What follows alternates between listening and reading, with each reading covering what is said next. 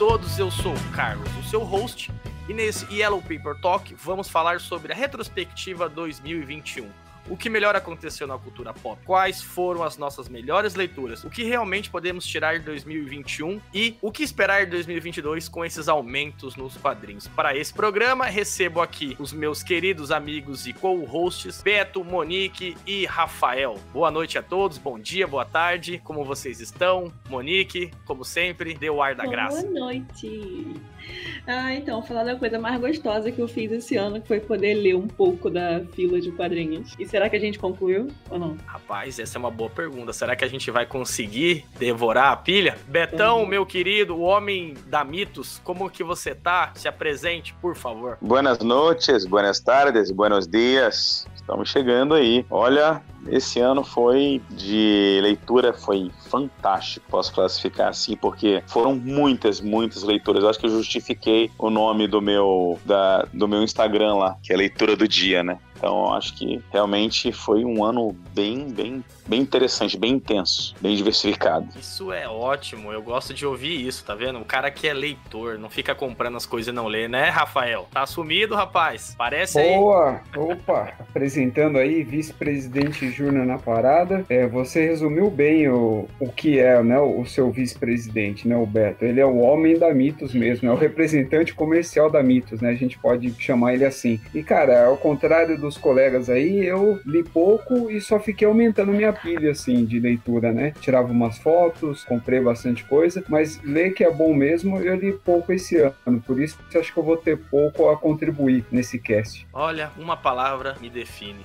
decepção. Decepcionado com você, vice-presidente, porque eu achava que você era o cara que mais lia nesse programa, mas estou achando que é Monique e o Beto. Deixando de brincadeira, a gente sabe que às vezes a gente não tem tempo para ler tudo que a gente quer, mas pelo menos a gente vai acumulando aí uns bons dinheiros guardando em quadrinhos. E eu quero que vocês me digam, vou começar com o Beto, como você pode definir, Beto, a sua relação com os quadrinhos em 2021? Você acha que ela foi intensa?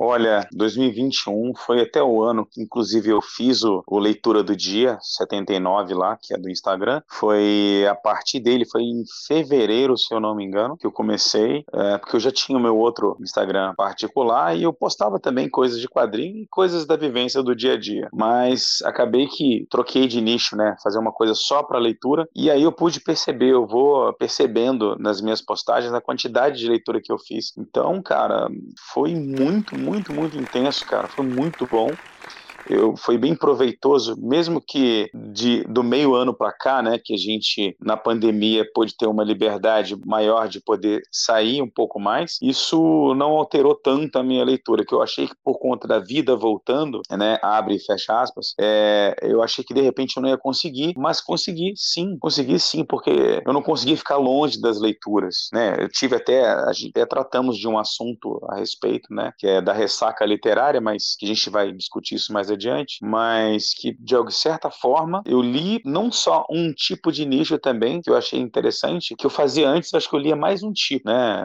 Antes do, em 2020, mas 2021 eu diversifiquei assim, fui totalmente eclético. E isso fez um bem danado para mim. Acho que me trouxe uma bagagem interessante para esse ano, assim, e para futuro. É isso aí.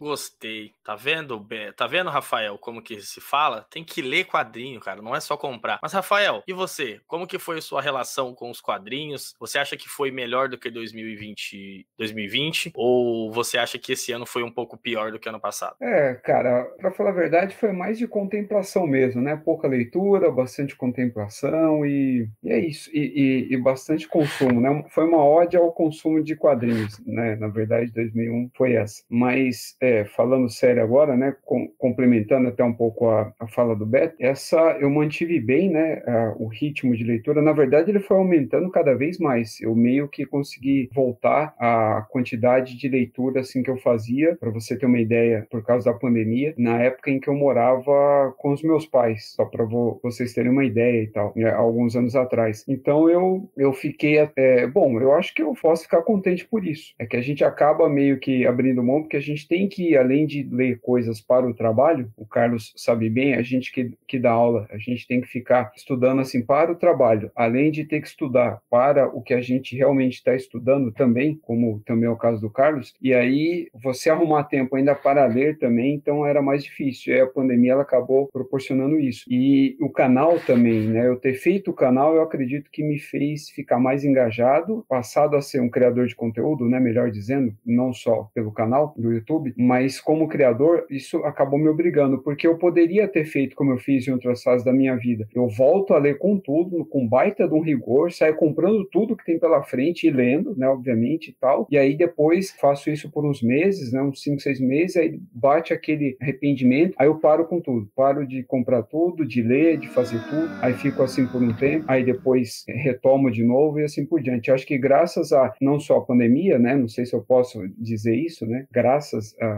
a isso, mas em razão da pandemia eu acabei lendo mais e aí eu diminuí, acabei diminuindo drasticamente a leitura é, no segundo semestre de 2021, né? A partir de agosto e tal, quando eu voltei em um dos lugares em que eu dou aula, voltou 100%, né? O presencial e isso acabou diminuindo bastante, né? A quantidade de leitura e aí para poder continuar lendo, eu diminuí o meu ritmo de produção enquanto produtor de conteúdo, para você ter uma ideia, né? Da escolha que eu acabei fazendo. Então agora eu produzo muito menos material para poder ler mais e não consigo produzir nem 10% do, é, de conteúdo em relação ao que eu leio. Foi isso. É, legal, eu gostei da sua resposta. Eu acho que a gente tem essa dificuldade. Acho que foi o que a gente estava comentando hoje, eu, Monique, lá no WhatsApp, que a gente lê muito e às vezes acabou não postando o que a gente lê porque não dá tempo. Ou você escolhe, opta por ler um quadrinho, ou postar, ou editar um vídeo, ou fazer algo parecido e acaba sendo um pouco desgastante, principalmente com quando se tem que é, se locomover, sair de casa e fazer todos esses trâmites, acaba que a gente fica um pouco cansado quando chega em casa, não quer postar ou simplesmente gerar um conteúdo que não vá ter nenhum engajamento. Mas Monique, eu sei que você pode nos brindar aí com a sua fala. Como que foi 2021 para você em relação aos quadrinhos, releituras? Você acha que foi um ano positivo? Cara, foi muito melhor do que eu esperava, para ser sincera. Muito melhor do que no ano anterior. Diferente de alguns de vocês que disseram que a pandemia até fez com que vocês tivessem lido mais e ficaram um tempo mais trabalhando no home office e tudo mais. Eu não parei esse tempo. A minha empresa não parou, eu continuei trabalhando, mas eu acho que ter mudado um pouco a minha rotina, como começar a gravar podcast, fazer as lives, isso me incentivou a ler mais e também a ler alguns, alguns materiais que eu não esperava incluir na minha lista de leituras, porque eu confesso que algumas coisas eu li só para gravação e acabei gostando, né? Foi um saldo positivo. Fora os que eu li por conta própria, porque eu realmente queria ler. Então, assim, eu li muito mais do que eu esperava. Eu não fiquei devendo quadrinhos para ler. Tudo que eu comprei, tirando essa última compra, né, que nós fizemos de Black Friday, tudo que eu comprei eu li e gostei bastante. Então, foi um saldo muito positivo para mim em relação à leitura, em relação aos quadrinhos esse ano. Muito, muito, muito, de uma forma que eu não esperava nos, nos anos anteriores,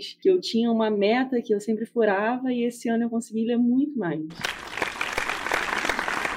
Ai, tá vendo, gente, como que é bom uma pessoa consciente que não compra mais do que consegue ler? A gente fica gastando dinheiro aí, enchendo o carrinho de compra da Amazon, comprando um monte de quadrinhos e a gente não lê. Mas é engraçado que eu acho que o que nos uniu esse ano, tanto que a gente se conheceu esse ano todos, eu, Rafa, com o Beto, com o Monique, com todo mundo, foram os perfis que nós criamos. Eu, eu criei esse ano também, né? Recriei o meu perfil em 2021 e ajudou muito a ser um registro de leituras na ideia, no início eu não queria ser um gerador de conteúdo, como o Rafa mencionou, mas acabou que foi acontecendo, surgiu o projeto podcast, e aí live e aquilo, e ajudou muito a consolidar o nível de leitura. Eu fiquei por um bom tempo, por alguns anos, só comprando e não lendo, porque não tinha tempo. É, o mestrado não deixava, aí viaja, aí sai. A gente não consegue fazer tudo. Da aula, então eu fui acumulando muito material. E quando eu criei a página, né, no Instagram, a ideia era ler só material que eu já tinha. Mas conforme a gente vai se relacionando, vai trocando experiência, a gente vai querendo consumir mais e comprar e ler coisas que estão na moda. A gente também se deixa levar, às vezes, por um hype. E, e, eu li muita coisa, assim. Eu posso dizer que 2021 foi o ano que eu mais li quadrinhos na minha vida. Eu acho que eu cheguei a ler, em média, assim, três quadrinhos por dia. Até o pessoal brinca como que eu consigo. He's beginning to believe.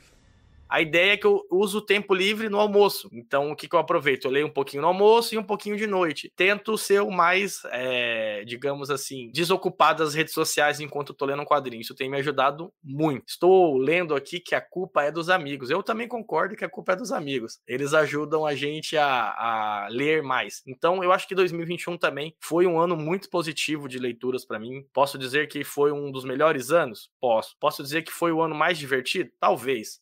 Eu acho que é, essa privação de não poder estar em eventos e compartilhar momentos com os amigos, discutir é, presencialmente, às vezes atrapalha um pouco, mas posso agradecer por ter conhecido vocês e a gente poder estar fazendo esse programa hoje aqui, discutindo como foi o nosso ano. Que por mais que tenha sido é, um ano conturbado, a gente ainda conseguiu levar aí nas leituras, nas lives e nos bate-papos, descontrair, comentar e conversar sobre algo que realmente a gente gosta bastante. E eu vou te falar uma coisa, esse esse ano eu li muito mais do que eu resenhei. Eu tenho muitas leituras que eu fiz desde o meio do ano e que eu ainda não postei a resenha. Estou falando isso porque desde que eu decidi deixar o meu perfil só para postar resenhas, eu não coloco mais coisas pessoais, assim, fotos pessoais lá no meu feed. Então eu acabei lendo muito mais do que parece, do que aparenta lá pelo perfil. Então isso para mim foi muito bom. Pode até não parecer que não esteja lendo tanto porque não tem tantas resenhas saindo, mas o meu saldo de leitura foi muito muito bom. Nem tudo que a gente lê a gente precisa postar, né? A verdade é essa. A gente às vezes acaba comentando entre os amigos nos grupos de WhatsApp. Pegando esse gancho, eu quero saber do meu amigo Beto, qual foi a sua melhor leitura em 2021, Beto? O que que você falou assim, cara, isso aqui é de pirar o cabeção,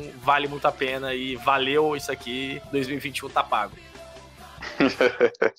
Cara, a melhor leitura, complicado assim, né? De 2021 foi Deadwood Dick, cara, que é um, é um velho oeste. Ele também é uma boneliano, assim como Tex, que o pessoal que me conhece sabe que eu sou viciado, que adoro mesmo Tex também, porque ele aborda algumas questões é, no velho oeste, só que ele não é como os clássicos, assim, digamos. Porque, primeiro, que o cowboy é negro. O cowboy negro é uma coisa quase que dificílimo, né? Disso acontecer. Ele aborda questões de racismo, xenofobia, ele conta uh, uma história tanto quanto sofrida, e quando o. Vou dar um pequeno spoiler, viu, gente?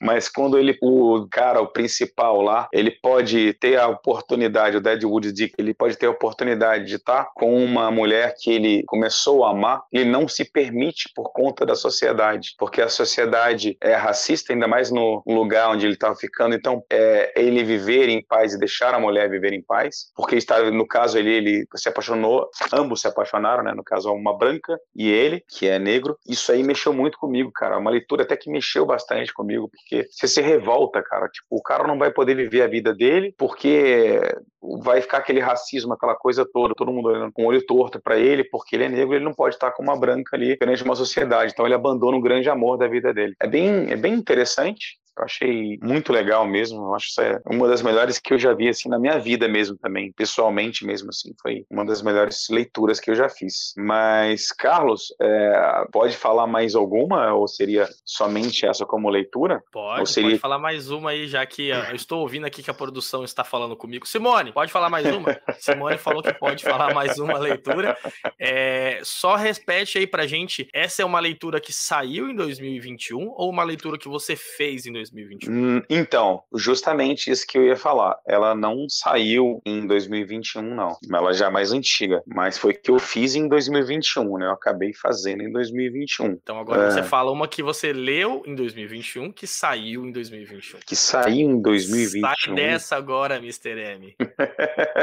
ah, cara, mas eu vou com facilidade, cara. Eu vou com facilidade. Eu vou falar de uma nacional, cara, porque do Orlandelli, que foi produzido em 2021. É, vou falar do MSP, cara, vou falar de verdade. Foi uma das HQs mais lindas que eu vi esse ano também. A arte é magnífica, na verdade são duas, né? Ele fez uma duplinha que é Verdade e Arvorada. São essas duas que mexeram comigo por se tratar de questões bem abrasileiradas, caipiras, falar de contos, falar de, de do nosso um pouco, é, passar um pouquinho pelo nosso folclore, também acabar sendo bastante emotiva para mim, porque eu não estava esperando, cara, eu esperava uma coisa bem mais simplória e a questão da MSP em si, eu já tinha lido outras anteriormente, mas essas que são desse ano, é, acabam que elas, cara, me pegaram de surpresa, porque tem um conteúdo, na verdade, uma criança, um adolescente pode ler, pode ler, mas ele talvez não entenda a, a mensagem em si, porque ela acaba sendo um pouco adulta, pensando pelo lado é, filosófico da questão, pensando pelo lado é, é, de você ter uma compreensão da arte também, né? Uma certa bagagem, ela te ajuda também nesse quesito de você poder interpretar. Mas realmente uma HQ, essas duas HQs são lindíssimas, né? É, falando da partindo, por exemplo, uma delas partindo da já avó do Chico Bento já falecida e toda a conversa e o olhar sobre a natureza, sobre a vida que ela proporciona para ele é extremamente lindo, cara. É uma coisa maravilhosa, cara. Então, assim, eu vou com certeza vou. Essa foi uma das melhores leituras que eu fiz, com certeza. E graças a Deus tenho um, um orgulho muito grande de falar, porque é leitura nacional, leitura do, do, do nosso povo, da nossa gente. Então, isso me traz mais felicidade ainda. Duas escolhas muito sábias. Rafael, e você? Qual foi a sua melhor leitura de 2021? Você pode falar uma que você leu em 2021 e não necessariamente é de 2021, e também uma que é de 2021 e saiu esse ano. As duas que eu vou citar saíram, né, é, em 2021 e também eu li em 2021. Elas têm um valor, né, histórico, né, nostálgico e sentimental também. Bom, sentimental está ligado ao nostálgico, né? Então, nesse caso, eu vou estar sendo redundante. Essa série que o Beto mencionou, ele apelou ainda que o Deadwood é uma minissérie em três edições. Ela é feita dessa forma mesmo. Ela tem começo, meio e final e tal. Cada edição é feita, né, por um roteirista e um, e um artista, né, um desenhista, é o que dá um, todo um destaque para ela, mas se eu não me engano, a coordenação de toda a série, né, toda a produção dela, fica a cargo do Bozelli, no caso, ela é muito boa, mas ela realmente é um material, eu não lembro se ela saiu inteira em 2021 ou 2020, ou começou em 2019 e terminou em 2020. Eu, eu até cheguei a pensar nela e tal, mas justamente porque eu tinha entendido mais é, a respeito de 2021. Eu queria indicar aqui dois materiais, né, de editoras diferentes. Uma que é um material muito bom, espetacular, né? Ele tem um valor assim também bem sentimental para mim. Ele foi anunciado, na verdade, né, em 2021. A pré-venda começou em 2020, na verdade, desculpa.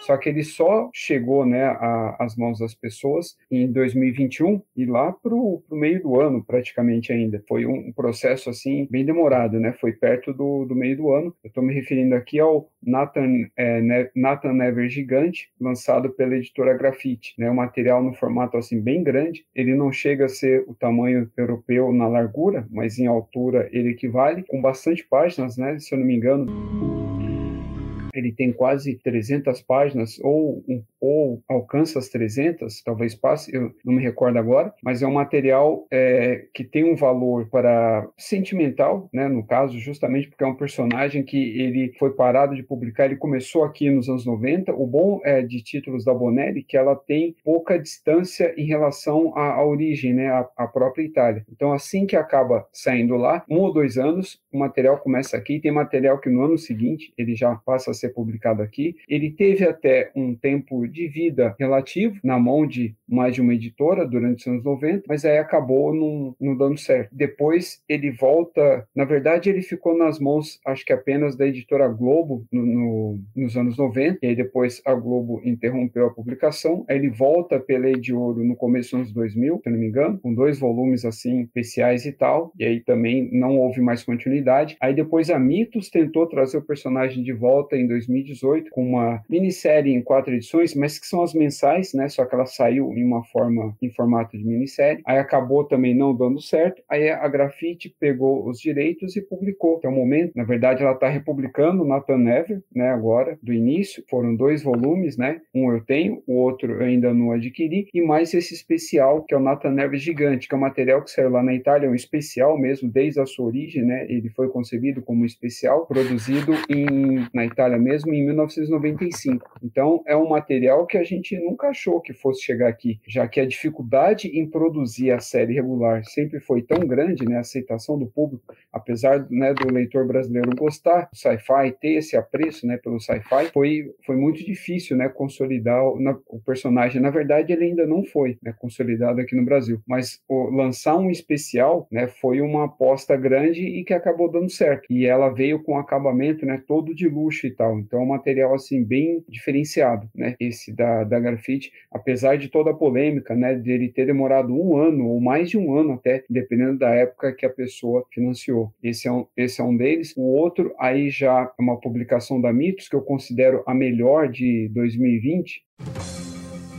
da editora, que ela foi é, anunciada e publicada já esse ano, né, sem a necessidade de financiamento nem nada, ela ficou em pré-venda e demorou menos de dois meses para ela ter saído e tal, que é a revista do Mandrake. Ela tem um valor, aí já é mais histórico, né, eu não vou dizer nostálgico, porque ela não é da nossa época, quem lia Mandrake, Fantasma, né, eram meus pais, né, na, na juventude e tal, mas eu conheci o personagem, cheguei a ler, ter contato com ele durante, né, a minha infância também, parte da juventude, e mas ele não teve, né, assim como o Fantasma, né, uma publicação corrente e tal, mensal. Ele voltou em, em alguns lugares né, do mundo e tal, a, a ser é, não republicado, mas ter é, material novo né, sendo publicado, publicações novas e tal. Aqui isso não, não chegou a acontecer. Então, trazer essa história desse personagem, né, que na verdade foi um especial também, e um, um, algo assim que foi bastante inusitado, que torna ela ainda mais especial, além da questão questão histórica né, da própria edição é porque ela foi desenhada pelo Galep, né, o mesmo criador do Tex, o criador gráfico né, do Tex, quem idealizou né, no traço a, a concepção né, visual do Tex. Então, era algo que ninguém, mesmo alguns texianos como eu, eu nem sabia que existia isso. Né, um material, um personagem ali, né, americano, né, estadunidense e tal, que havia sido lá atrás, muito lá atrás, bem, é, se eu não me engano, eu não sei se chega é, começo dos anos 70, não me lembro a data correta, né, em que o material foi concebido e tal, é, tinha, existia, né, esse material do Mandrake desenhado por um artista italiano, né, que justamente foi um dos criadores do, do Tech. Então, é um, eu recomendo é, pela importância histórica, tá? Você vai encontrar ali um material datado, é, para quem não gosta de histórias clássicas, né, ele não vai agradar e tal. É um material que tem uma importância histórica muito boa, ele tem um acabamento, o material tem até índice, algo que eu acho que é devia ser obrigatório para as editoras e tal, em qualquer encadernado e tal. Então, é muito caprichado, né? Ele é preto e branco, é, foi um trabalho de restauração ali muito bem feito e eu acho que vale muito a pena. E todo extras, né? Reportagem da concepção, né? Da, da criação da, da HQ, do trabalho do Galep por trás, muita informação, muito bom, muito positivo aí, ó. Lançamento que eu considero a melhor da editora até agora. Depois da. Falei desse, pra Dedel, hein? É, falou pra Dedel mesmo. Mas legal, acho que é legal detalhar por que, que vocês escolheram. Não precisa ser tão longo assim, né? Brincadeira. Mas eu, é, são dois materiais que eu não conhecia, o Mandrake e, e o outro que você mencionou também. Mas uma coisa, só para complementar, esse modelo agora de financiamento, ele acaba sendo um pouco complicado para leitores é, com ansiedade como eu, por exemplo. Eu não consigo fazer nenhum tipo de financiamento no Para nenhum, para nenhum autor por nada, é porque eu não consigo esperar, me dá um negócio assim, eu não gosto de ficar esperando. Então acho que é um pouco difícil. Você também não sabe se realmente vai dar certo. Já tivemos alguns problemas com as editoras que aconteceu. O Rafael está triste. Mentira, gente. Depois eu tiro isso na edição. Só que não. Monique, quero saber de você. Qual foi sua melhor leitura de 2021? Ou a melhor leitura que você fez em 2021? Você pode falar os dois, já que o Rafael falou o programa inteiro aqui, né? Então eu, eu libero você para falar. Eu quero roubar também, porque eu quero falar duas de cada. Não vou me estender, só quero vou falar o, é, quais são e o motivo, mas não vou me estender. Porque duas, uma que, duas que não foram lançadas esse ano e duas que foram lançadas esse ano, porque já não vai dar tempo de falar todas as ótimas leituras de autores maravilhosos que eu pude conhecer, então pelo menos falar essas duas de cada. A primeira, eu sei que já tá passada, ninguém aguenta mais falar nisso, mas eu vou ter que indicar o Gideon Falls, porque foi espetacular para mim e também foi o que fez a gente começar esse trabalho que a gente está fazendo, então eu precisava falar. E o segundo também do Jeff Lemire, que é o Condado de Essex, tô até roubando um pouco, que o Carlos também queria falar sobre ele, porque é uma leitura muito linda, emocionante. Eu li a primeira vez quando eu comprei e depois li de novo quando nós fomos gravar uma live sobre o Condado e eu me emocionei duas vezes. Então, assim, eu acho que quando o autor consegue fazer que você reviva esse sentimento, mesmo lendo mais uma vez, é porque a leitura realmente é muito boa e para mim foi muito significativa. Não é uma leitura atual. Eu acho que é o segundo trabalho da Jeff Lemire, se eu não me engano. É bem antiguinho, mas foi assim uma obra que eu fiquei muito feliz de ter, ter conhecido, de verdade. Eu gostaria de ter lido antes. E eu acho que vai ser uma leitura que eu vou repetir um pouco mais para frente. E agora eu vou falar duas que saíram esse ano, que são dois quadrinhos nacionais que eu adorei conhecer não só a história, mas eu também gostei muito de ter conhecido os autores, que eu acho que faz muita diferença assim para gente que conhece o material nacional ter a oportunidade de falar com esse autor, debater sobre o trabalho dele e conhecer um pouquinho daquela pessoa. E foram duas pessoas maravilhosas que eu gostei muito de ter batido um papo e de ter lido as suas obras.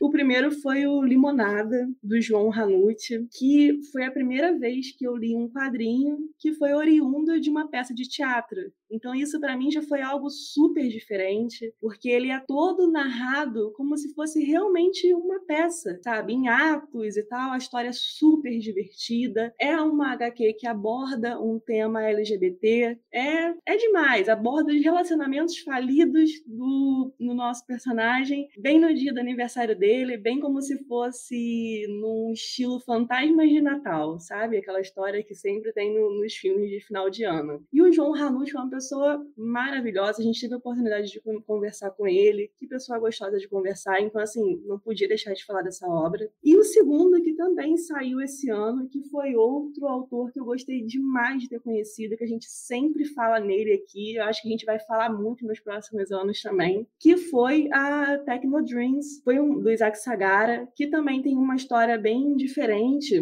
O Isaac sempre aborda nos trabalhos dele um pouquinho sobre diferenças sociais, a realidade que a gente vive aqui no nosso país. Só que dessa vez ele abordou esse tema puxando uma temática mais futurista, mais sci-fi. Então isso foi muito diferente. Você vê aquela pegada de um tema que ele gosta de abordar, só que você viu uma posição diferente. Tem todo um lance Matrix na história e tal. E o Isaac também é uma pessoa super gente boa, um cara que eu amei conhecer, conhecer o trabalho dele. Então não podia deixar de citar esses dois autores e essas duas obras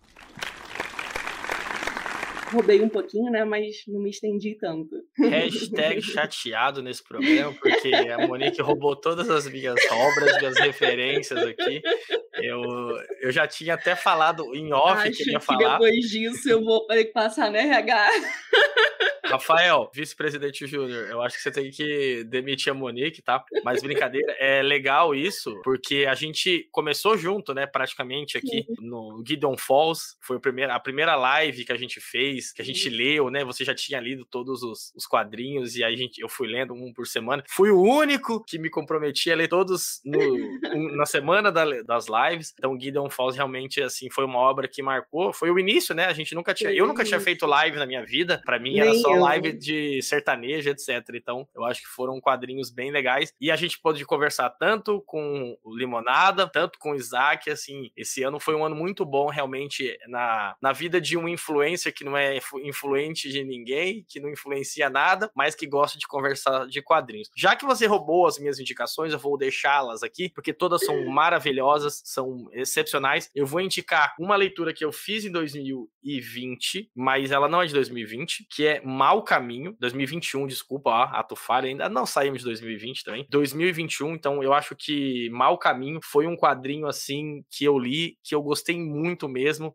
É um baita de um quadrinho. Para quem tiver a oportunidade de ler, ele mostra como a nossa vida pode descambar por tomar é, coisas ilícitas, digamos assim, né? Então tem muita droga, sexo, um gato retardado, uma bruxa maluca. Então o quadrinho ele é totalmente é, politicamente incorreto, mas ele tem uma lição de moral muito legal. Cara, o, o autor de Mal Caminho, ele lançou uma nova HQ agora que saiu pela editora Veneta. Então eu tô muito ansioso para comprar, mas o preço ainda não está tão acessível assim. Mal Caminho é uma indicação que eu dou para todas as pessoas que estiverem ouvindo esse podcast e para vocês que eu sei que vocês ainda não leram. Então corre lá ler que vale muito a pena. E um quadrinho que saiu em 2021, já que vocês roubaram a minha ideia, né? Eu ia falar do Techno Dreams, Contos Ordinários de uma Sociedade Resignada que saiu pela editora Comic Zone. É um quadrinho assim de pura crítica social, que reflete muito a realidade que a gente tem vivido aqui no Brasil. Ele é muito bonito e são várias histórias muito legais, assim, mesmo. Vale muito a pena ler. Eu acho que é, ele demonstra o quanto que a nossa sociedade está cagada e quanto a gente ainda depende das pessoas para tentar construir um mundo melhor. Então, é um quadrinho assim que valeu muito a pena eu ter lido. Não é um preço assim tão acessível, acho que eu paguei uns 50 reais, mas é um material de qualidade.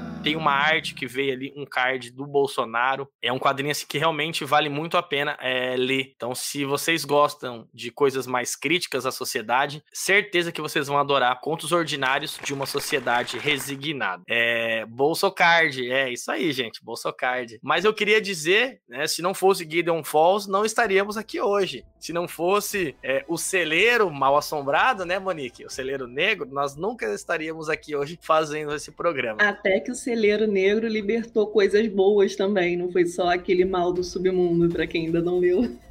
é, isso daí. Agora, a gente só falou de coisa boa, eu quero falar de coisa ruim, né? Porque 2021 também não foi um ano muito bom. Betão, fala para mim, abre o seu coração. Qual foi a pior leitura que você fez em 2021? Gente, o Beto, ele tá deitado agora. E ele mandou uma foto aqui, vocês deveriam ver isso.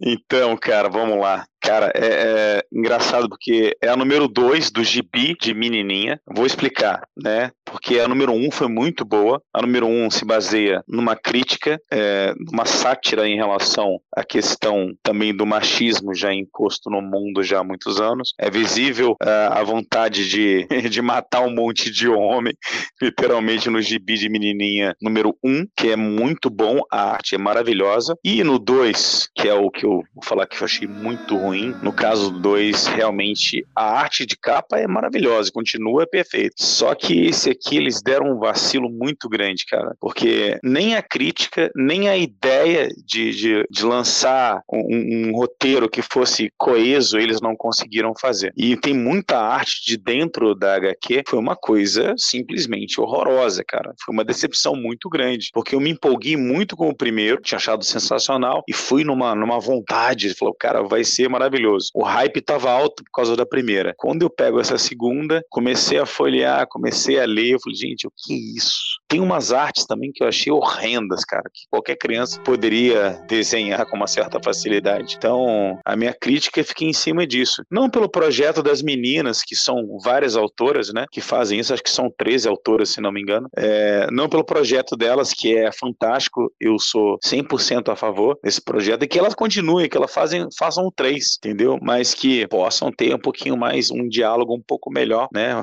Fazer uma abordagem mais interessante, porque esse dois ficou devendo demais, cara, demais. Eu nem gosto muito de fazer uma crítica tão pesada em qualquer tipo de HQ, porque eu sei que do, eu imagino como deve ser difícil o trabalho dessas pessoas para poder fazer uma HQ, lançar ainda mais as dificuldades de uma HQ nacional, né? Mas enfim, fica aqui a minha crítica do Gibi de Menininha 2, o Faroeste é mais embaixo, mas uh, não é bem por aí não. Achei que desviou bastante do caminho. Esse é aquele famoso, você vai empolgado no primeiro, curte muito, aí o segundo te passa uma rasteira que você nem vê. Vou deixar o, o Rafa por último fala muito. Monique, qual foi a sua pior leitura de 2021? Eu sei que você vai falar assim, é, não tenho pior leitura de 2021, eu, tudo que eu comprei ali. Mas a que você menos gostou, então, já para você não sair pela tangente. Então, eu realmente, tá certo. Tudo que, que eu comprei, que eu me comprometi ali, eu gostei muito. Mas, assim, aconteceu essa semana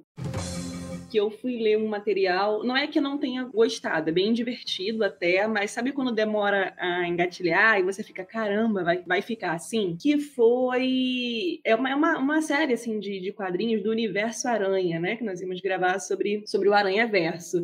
Então, assim, tem vários autores, né? Não, não é do, de um mesmo autor, são 22 edições. E as primeiras eu senti que não andava, que estava sempre acontecendo a mesma coisa, né? Aquele grupo saindo de um universo para o outro para fugir dos herdeiros e não estava acontecendo nada, e a história não andava. Então, do meio em diante, a história começou a ficar muito boa e, e aí sim eu gostei, me empolguei. Mas antes disso, eu fiquei, caramba, será que eu vou conseguir terminar isso aqui? Tá tudo tão confuso, tudo tão repetitivo que eu não, não tô nem entendendo mais. Eu tava me sentindo lendo Crise nas Infinitas Terras do Homem-Aranha. Então, assim, para não dizer que eu nunca critico material nenhum, eu tô deixando essa daí. Mas no final eu gostei. Rafa, pode rasgar o contrato dela lá na RH, porque ela falou que leu um quadrinho ruim. Gente, é, que não, momento. Palmas eu, agora. Eu não gostei, mas eu curti. Eu não curti, mas eu gostei. Essa é a é, conclusão. Então, eu vou, eu, eu, vou usar agora também a. Depois vocês podem deixar lá na RH para mim uma blusa de passadora de pano oficial. Sim, Vou deixar um pano mesmo para você passar na empresa aqui, viu? De, de material da Panini ainda. Eu sei que ela não leu a edição da Panini, mas quem publicou isso aí, publica ainda é a Panini. Aí, tá e, vendo? E aí é agora eu vou usar também toda a parte dela. eu tenho tudo isso aí em capa é dura.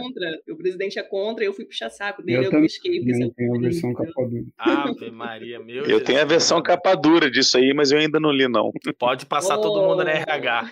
Pode passar todo mundo na RH. Rafito, me diz aí, qual foi a pior leitura que você fez esse ano? Ou a que você menos gostou? Vai, pior leitura também, a gente, né? Tirando o Beto que massacrou a HQ lá, mas tudo bem. Brincadeira, gente, Beto não massacrou HQ. Volte dois minutos que você vai ver que ele não massacrou. Fala aí, Rafito, qual foi a tua leitura menos audaciosa de 2021? É, essa é uma boa definição, audaciosa, né? Audaz. É, em especial, dessas que eu procuro sempre atrás, é, colecionar, bom, comprar para ler, né? Antes de colecionar. Não tiveram muitas decepções, né? No, no geral. Eu vou deixar mais para a decepção como algo que é mais esperado das edições publicadas pela Panini, tanto é, Marvel quanto DC, tanto ah, as mensais, né, alguns arcos e sagas mensais, quanto especiais. Eu sei que acaba ficando é, mais do mesmo, né, mas assim, é que não tem jeito. Quando a gente acaba comparando esse material com uma periodicidade mais espaçada ou especial, né, de volume único, com mensal, então tudo bem, é uma comparação injusta, né, mas se a gente compara, por exemplo, é, mensais, ou que são quase mensais, que são lançadas por outras editoras e tal, então a gente vê ali que é uma. Eu não vou me referir tanto à perda de qualidade, mas você vê que aquele é um material muito propagandista, né? Ele está ali para aproveitar um hype, está tentando ser vendido por um hype, acompanhando o hype de outras mídias, e as outras mídias também tentam tirar alguma coisa dele e assim por diante, né? E, e aí acaba sendo mais isso. E eu,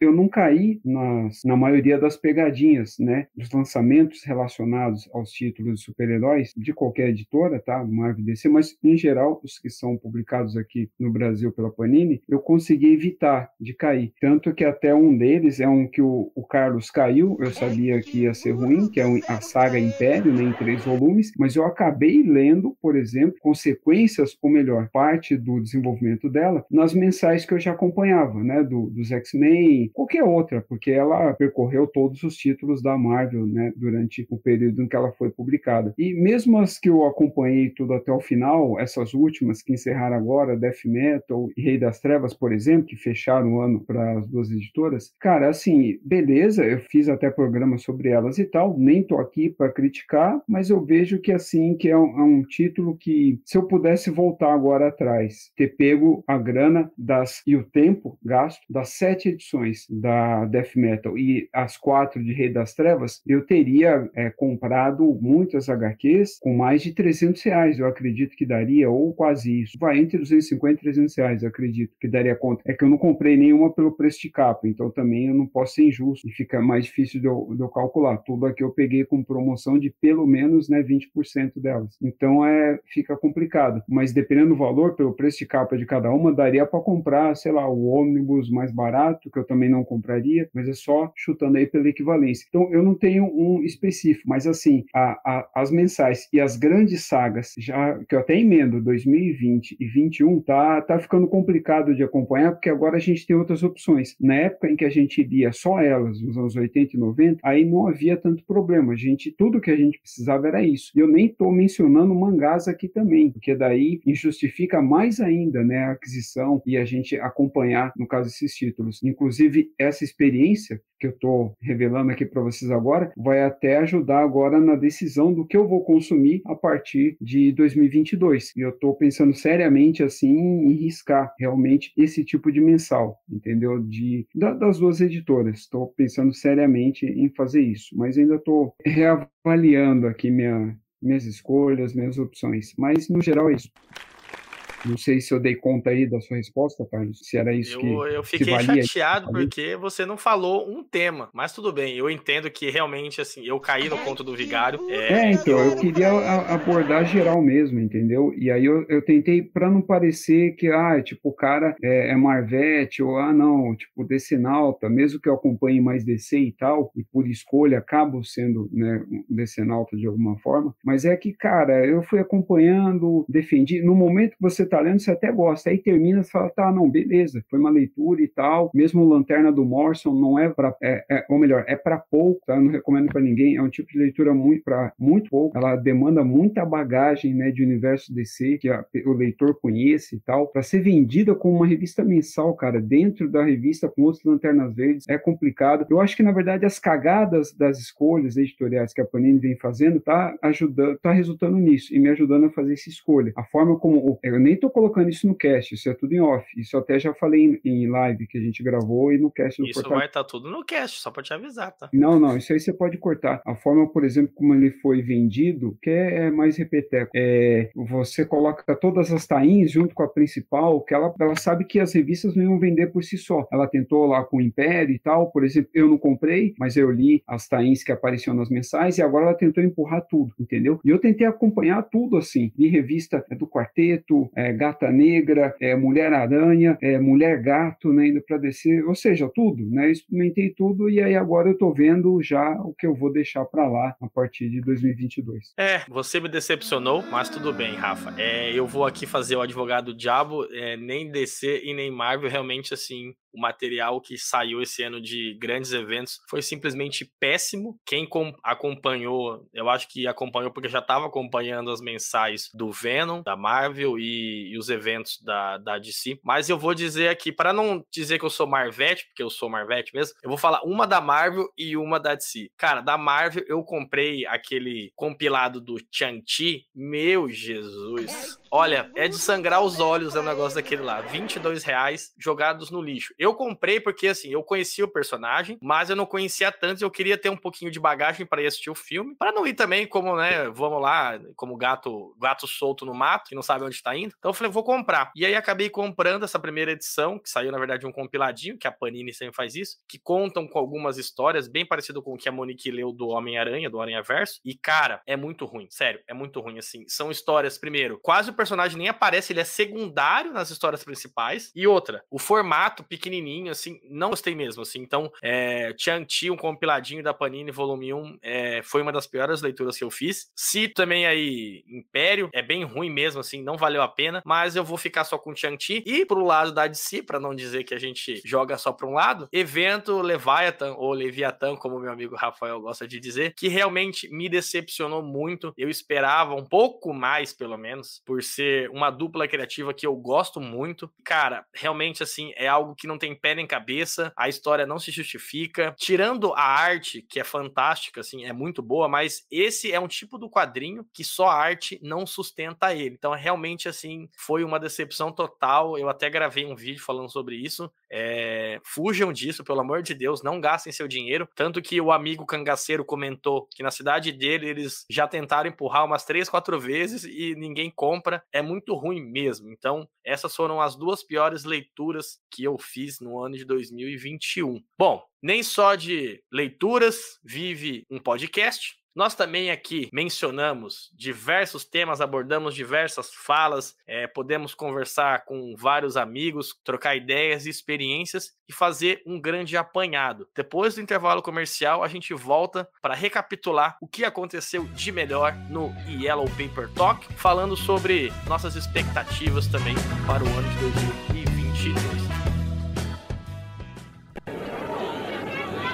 Chegou o Babalu Banana, macio, gostoso e com recheio líquido. Nada mais gostoso que um babalu banana. O chiclete cheio de sabor. É que recheio! Babalu banana que chegou. Nada mais gostoso. Bom, voltamos aqui para dar encerramento à nossa primeira parte do programa de retrospectiva. Queria agradecer então a presença dos meus colegas e co-hosts aqui e que vocês deixem um recadinho para os nossos amigos de o que, que vocês indicam de leituras para esse finalzinho de 2021. Rapidinho, três indicações que vocês acham que valem a pena ainda ser feita nesse final de ano. Monique. Eu tenho algumas aqui que são bem curtinhas e que dá para você pegar, ler numa tacada no mesmo dia as três e que são são divertidas, são boas, que foi uma novidade para mim que eu gostei. Que duas que são da Escafandro, da Ultimato do Bacon, que é O Vampiro do Laudo Ferreira, uma delas. A outra é a Vida Eterna, que ela faz um, uma adaptação em quadrinhos de um texto do Machado de Assis, então, foi bem interessante para mim isso, que eu ainda não, não tinha lido algo parecido. E uma que eu li essa semana, que também é, veio da Ultimato do Bacon e que também é bem curtinha e que tem um clima bem de faroeste, sabe? Ação. Lembra aqueles filmes de Sessão da Tarde do Machete? É bem isso que você vai encontrar, que é a Jagunço. Gostei demais. Então, vou indicar essas três porque são curtinhas não... e são bem gostosinhas de ler e você vai conhecer uma editora editora nova, autores nacionais, então um trabalho muito bacana de conhecer. Vamos dar tempo de fechar dezembro com elas. Boa! Betão, três indicações para fechar dezembro e 2021 da melhor maneira possível. Olha,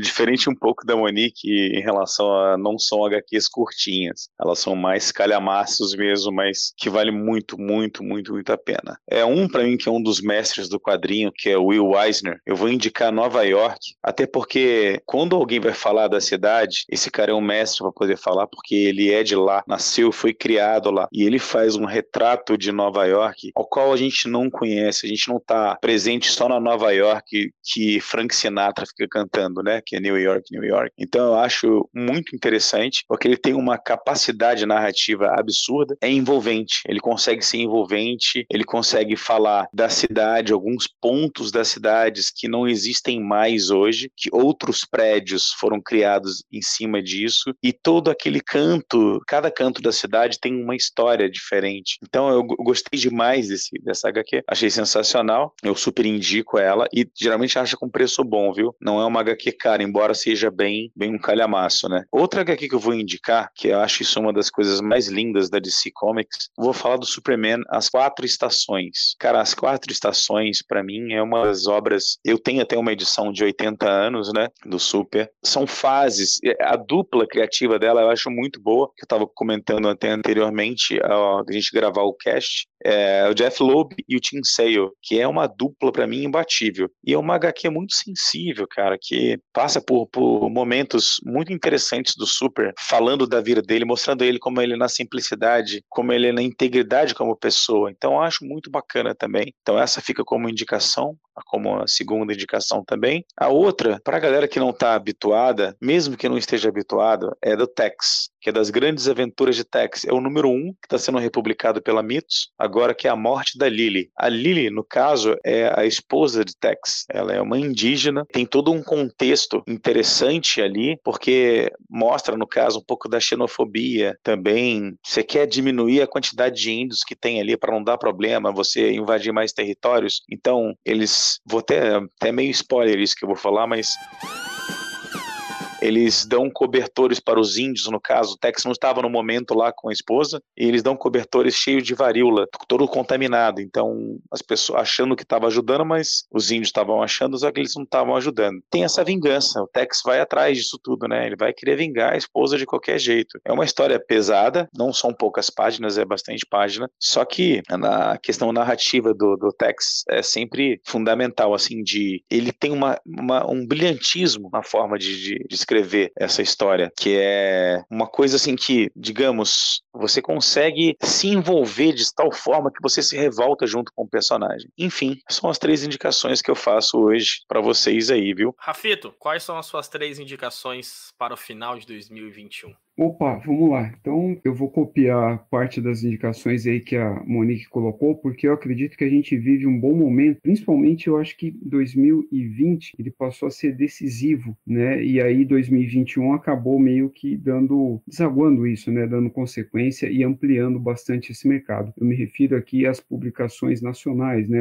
Originais mesmo, que não depende de licença de material ser trazido ou não, que são produzidas por autores, né? Brasileiros, é, tanto roteiro, né, quanto os desenhos e tal. Então, eu, eu recomendo que você dê uma chance, né, aos materiais produzidos pela Ultimato do Bacon, como a Monique colocou, tanto as especiais e ou a as escafandros, né, que elas são bimestrais, se eu não me engano, todo o material deles é financiado pelo Catarse. A escafandro, ela tem a proposta de ser como se fosse uma revista mensal, né, mais acessível e tal pelo valor. É um material que você, na pré-venda, no, nos primeiros apoios, você consegue até ela por 18 reais, se eu não me engano, e tal, sem tal, o, o frete é incluso. E ela também tem os materiais especiais, é um pouco mais caro, mas com uma quantidade maior de páginas e tal. E o, a vantagem é que todas são fechadas, né, são histórias únicas, né, que começam e terminam na mesma edição. Então, eu acho que vale a pena. O, a outra editora também que vem fazendo um bom trabalho, que eu estou acompanhando né, até agora, Guará, né, com o Almanac Guará dela, né, além das especiais também. O Almanac Guará, ele também é acessível né, pelo valor e tal, principalmente quando você assina ele, e lá o conteúdo que você encontra, ele já é mais diversificado. Mas assim, tem que gostar de mix, que o Almanac Guará ele vai te oferecer isso. São de três a quatro histórias ali diferentes, algumas autocontidas, outras histórias únicas, né, que ficam ali apenas naquela edição, e algumas dependem de continuidade, né, elas trabalham com temporadas. Então, para quem está acostumado até com esse formato Marvel DC, então meio que vai acabar se sentindo em casa, né, nesse, nesse momento. E uma outra indicação que ele foi lançado em,